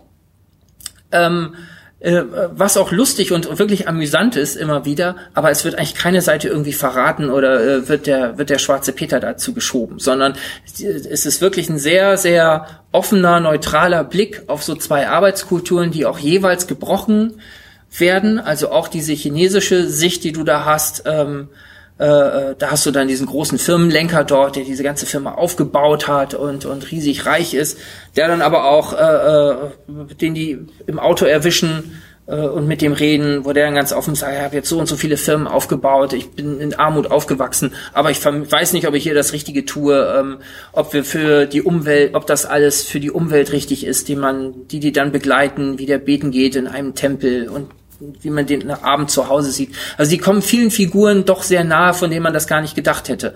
Und äh, auch bei diesen ganzen äh, äh, Unstimmigkeiten, die dort äh, passieren. Du hast nie den Eindruck, dass da jetzt irgendwer verraten wird oder doof dasteht, sondern die haben es wirklich geschafft, da eine große Offenheit herzustellen zu den äh, zu den ganzen Menschen, die sie dort betrachten. Da, da muss man ja Und das Hintergrund- macht's unheimlich sehenswert. Da muss man als Hintergrund ja auch sagen, also die beiden, die das gemacht haben, die haben ja vorher auch schon die Doku gemacht, das GM-Werk da hat ja geschlossen und die sind halt dort aufgewachsen. Mhm. Genau, die kommen von- Also die kennen viele der Leute, die in diesen Werken, äh, die bei GM gearbeitet haben, die dann bei Fuyao jetzt arbeiten Mhm. und sowas. Steven Bogner und Julia Reichert. Genau, Also, und die, die haben ja auch schon viele Preise gewonnen, jetzt Mhm. mit dem Film auch schon wieder Regiepreis. Äh, eindeutig zurecht. Und man, ich finde, sie machen es unglaublich toll, wie sie diese Ja. Kulturen darstellen. Aber sie haben halt auch den Vorteil, dadurch, dass sie ja da aufgewachsen sind, dass sie die Leute kennen, dass sie die Leute privat auch draufkriegen, beide Seiten. Ja. Und vor allen Dingen auch, dass die Chinesen es soweit mitgemacht haben, dass man auch in der Firma, in diesen Vorstandssitzungen und sowas, dass man das alles Ja. aufnehmen konnte. Ne, das ist ja ein Projekt, was über mehrere Jahre lief. Ja. Äh, wo man offenbar auch nicht wusste, das erzählen sie nachher in dem Gespräch mit den, mit den Obamas ein bisschen, die wussten ja am Anfang nicht, worauf das jetzt alles rausläuft. Kann man ja auch nicht. Ne? Und ähm, äh, als es dann eben kritisch wurde und äh, die keinen Profit gemacht haben, ähm, weil sie die ganze Zeit dabei waren, durften die halt bleiben. Da haben die gesagt, okay, ihr seid jetzt dabei, ihr, ihr kennt den Hintergrund, wir trauen euch und äh, äh, deshalb bleibt dabei und wir sind weiter offen mit euch. Und das äh, zahlt sich halt äh, total super aus.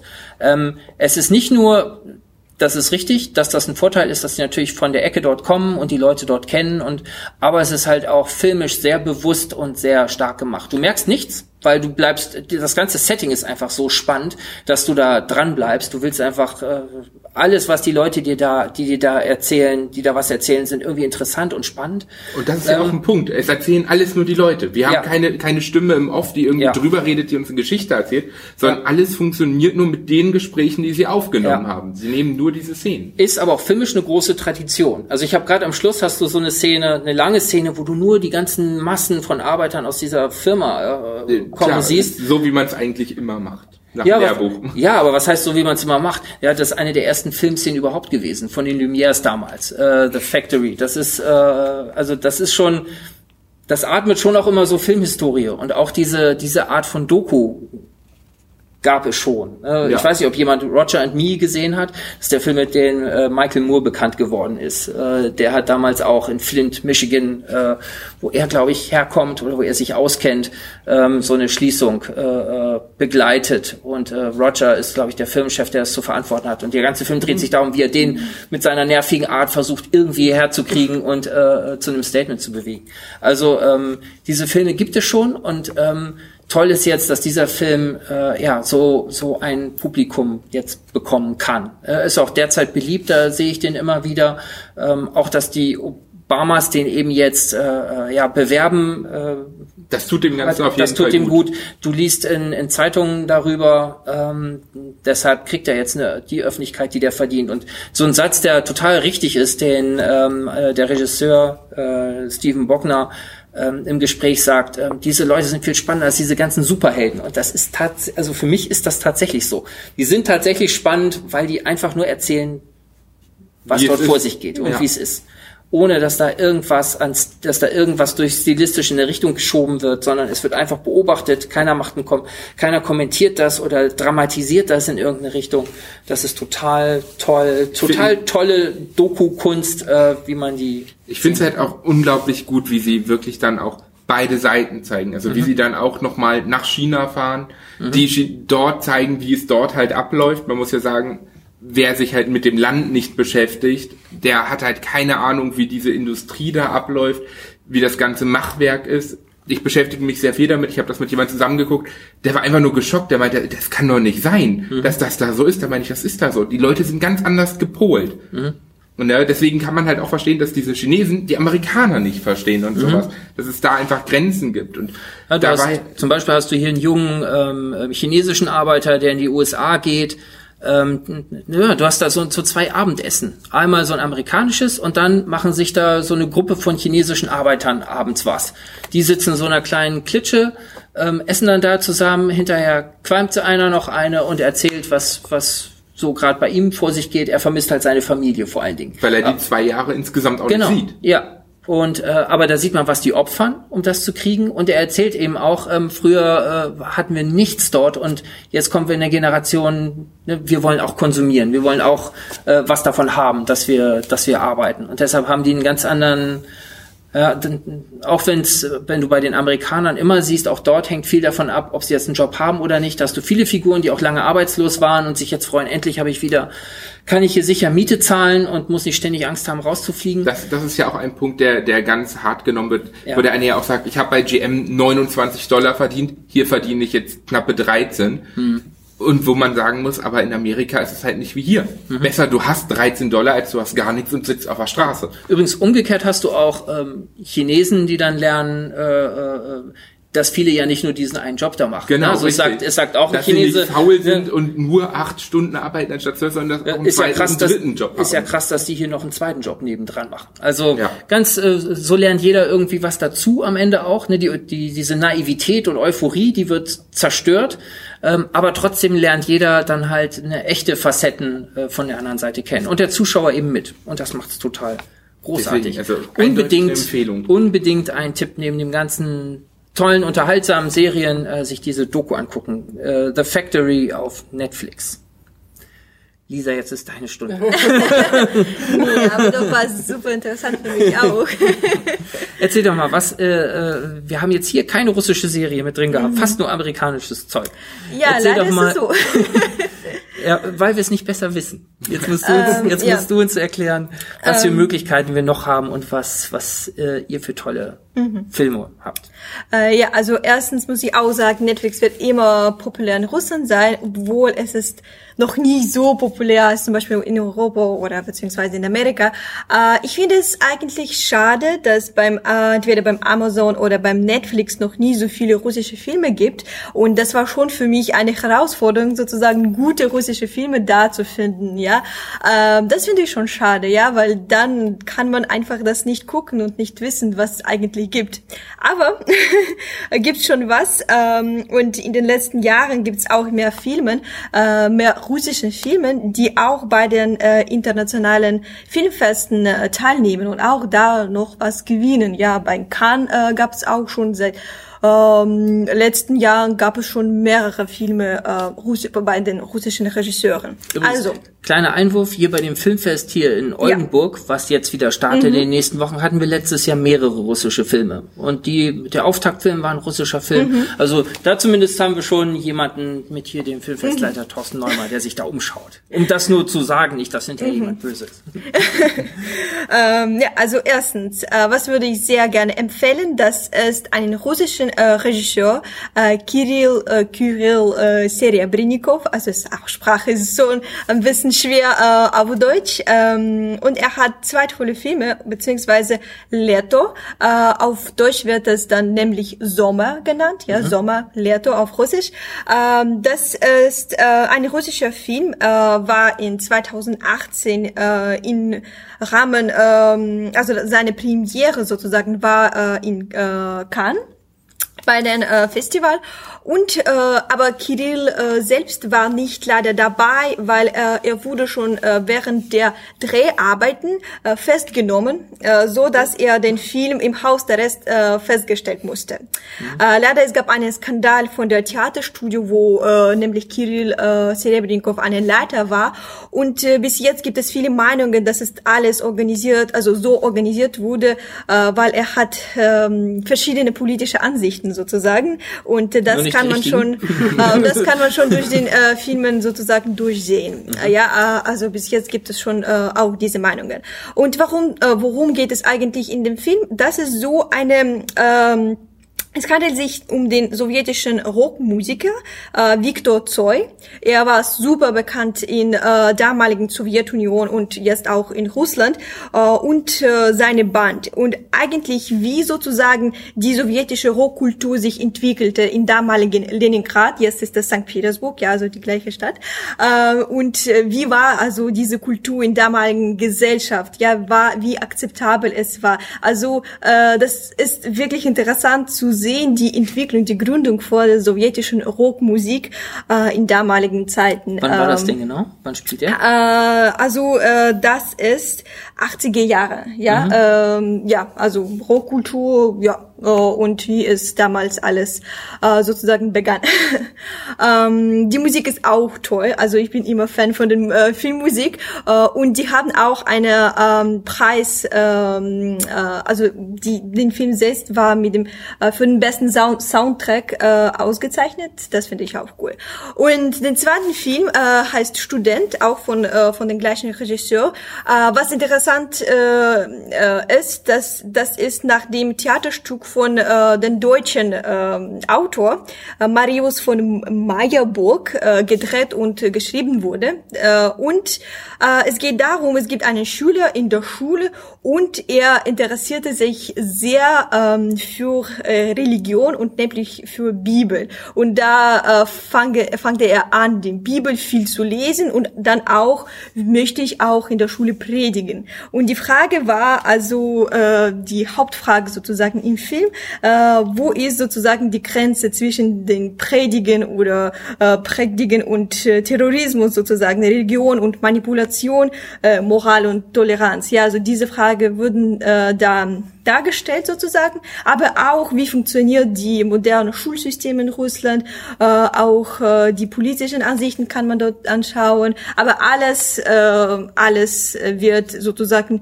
mit diesem Junge verbunden, ja und seine Religion, seine sozusagen ähm, große Interesse, aber das war schon ein bisschen mehr als ein Interesse. Ja, er war schon ein bisschen verrückt mit äh, Religion. Also ich finde ich auch toll. Von wann um, sind die beiden Filme? Äh, von Kirill Serebrennikov. Und ja, und von mhm. wann etwa? Wann sind die gedreht worden? Also äh, die ersten 2018, den zweiten 2016, ein bisschen älter. Mhm. Ja. Also ganz aktuelle Sachen. Ja, schon wirklich aktuell. Und das Schulsystem, das ist tatsächlich so? Also das lernt man dann so ein bisschen kennen über den Film? Ja, kann man schon ein bisschen, ja, also kann man schon ein bisschen gucken, wie es funktioniert und auch diese äh, Modellen, äh, sozusagen die sowjetische Modell und ein paar Dinge, die sozusagen noch erhalten geblieben in unserem modernen System. Weil bei uns ist es noch das Problem, diese Trans Transformation sozusagen, äh, ja, also sozusagen Sowjetunion, ja, und schon äh, neue Werte, die waren schon sozusagen in Russland gegründet mit der neuen Generation. Äh, das kann man das auch sehen. Äh, und den dritten Film, äh, Arrhythmia von äh, Boris Chlebnikov, ja, ist auch sehr schwer zu sprechen auf Deutsch, äh, hat er auch drei Preise äh, bekommen auf einer der größten Filmfestivals in Russland, heißt es Kino Tavre. Und es geht um eine Ehepaare, die beiden sind Ärzte, einer von ihnen ist ein Notarzt. Mh, mm, und es gibt, äh, also es geht einfach um ihre Beziehungskrise zwischen den beiden, aber auch, also wie läuft sozusagen das alltägliche Leben äh, der Ärzten äh, in Russland und vor allem den Nordärzten äh, auch, äh, also was was machen sie, wie läuft es auch, also diese Situation, wo sie dann auch, also wo sie dann fahren müssen, um äh, Leben zu retten, aber auch, man kann ja sehen, ähm, ähm, wie läuft es ähm, durch das medizinische Reform Form, die wir auch in Russland hatten. Ja, das kann man auch gucken. Also die einige Ärzte sind äh, dagegen, weil sie möchten das nicht machen, was es neu ist. Also ist auch interessant, einfach zu gucken, ja, wie läuft es äh, einfach alltäglich sozusagen. Aber auch die Beziehungen sind dabei. Ähm, fand ich auch ganz toll. Also das kann man auch gucken, äh, das alltägliche und auch so russische Leben, ja, wie es läuft. Also die Wohnungen wurde gezeigt, die ähm, äh, die Krankenhäuser. Also ist einfach toll. Ähm, wo hast du diese Filme gesehen? Denn du sagtest ja mhm. gerade, dass der Regisseur ein politischer Regisseur ist und offenbar viel von der Wirklichkeit in Russland auch zeigt mhm. und dass ihm mhm. das auch Ärger eingebracht hat. Mhm. Kommen die Filme denn dann ähm, so raus und sind die überall dann auch frei zu sehen? Oder? Ja, sie sind überall frei zu sehen, äh, aber sie sind auch nie so populär, muss ich sagen. Ja, die einigen kann man nicht einfach ins Kino gehen und zu schauen. Ja, so, aber es gibt sozusagen ähm, Kinofestivals, ja, wo kann man das anschauen? Aber sie wurden ja nicht so ähm, so verbreitet, muss ich sagen. Ja, also die sind schon bekannt, aber äh, nicht wie einen äh, Bestseller oder sowas, mhm. ja. Äh, und wurden dann schon beziehungsweise mehr von den Kinofestivals ausgezeichnet als von den ähm, Kino, Kinos, ja, weil sie sind wirklich so populär sind. Aber Ja. bei Amazon kriegt man die. Die, bei Amazon kann man die kriegen. Ja, also bei Netflix gibt es nicht so viele russische Filme, also gar nichts, muss ich sagen. Aber bei Amazon gibt es schon was, ja. Und die drei gibt's beim Amazon, kann man ihn anschauen und dann. Äh, frei oder muss man so ein bisschen was Äh, bezahlen? nee, beim Amazon Prime, wenn man also kann, wenn man ähm, Abonnent ist, dann kann man das einfach gucken. Mhm. Ach, cool. Guck mal an. Ja. Nee, klingt wirklich, wirklich sehr spannend, weil wir da halt, ja, wir kennen uns halt nicht aus. Also nach dem Regisseur hätte ich nie gesucht, weil ich diesen Namen überhaupt nicht. Aber ich habe ja auch Glück, zwei von meinen besten Freundinnen, sie studieren Filmkunst, Ah. äh, deswegen habe ich auch ihn gefragt und hatte Ah. ich wirklich eine große Unterstützung, weil Ach, äh, cool. ja. ja, aber das war's. Ja, sehr cooler Tipp. Vielen Dank, äh, Lisa. Dann Den ähm, Namen setzen wir euch auf jeden Fall nochmal in die Beschreibung. Genau, das habe ich, das habe ich mir auch gerade eben noch gemerkt. Äh, wer sich jetzt die Na ne, wer jetzt versucht irgendwie äh, die Namen aufzuschreiben, ähm, ähm, einfach auf nwzonline.de äh, slash primeflix äh, gucken. Da findet ihr diese Folge auch äh, als Artikel. Dort könnt ihr äh, äh, natürlich den Podcast über Soundcloud hören über die Einbindung, aber dort sind auch die Trailer zu sehen, wenn wir die kriegen und äh, dort schreiben wir auch noch mal genau, äh, wie die Filme heißen und von wem die sind. Und dann habt ihr auf jeden Fall kein Problem, auch diese drei tollen Tipps aus Russland äh, euch anzuschauen. Ja, da haben wir heute ein bisschen Überlänge gemacht, aber ich denke, das war's wert. Wir haben fast uns nur mit Tipps beschäftigt. Wir haben wenig geschimpft, sondern nur gelobt. Wird wieder Zeit, ne? Wir kriegen schon genug Wert beim nächsten Mal, nächste genau, beim nächsten Mal haben wir bestimmt wieder irgendwas dabei, äh, äh, worüber wir schimpfen können. Ja, vielen Dank. Äh, uns könnt ihr hören, wo ihr uns lesen könnt und hören könnt, habe ich schon gesagt. Äh, ansonsten äh, könnt ihr uns hören auf iTunes, äh, bei podcaster.de, bei Spotify könnt ihr uns hören, bei Stitcher, bei radio.de und ich glaube, das war's. Und du vergisst nichts mehr, das wird langweilig. Bis zum nächsten Mal. Tschüss. Tschüss.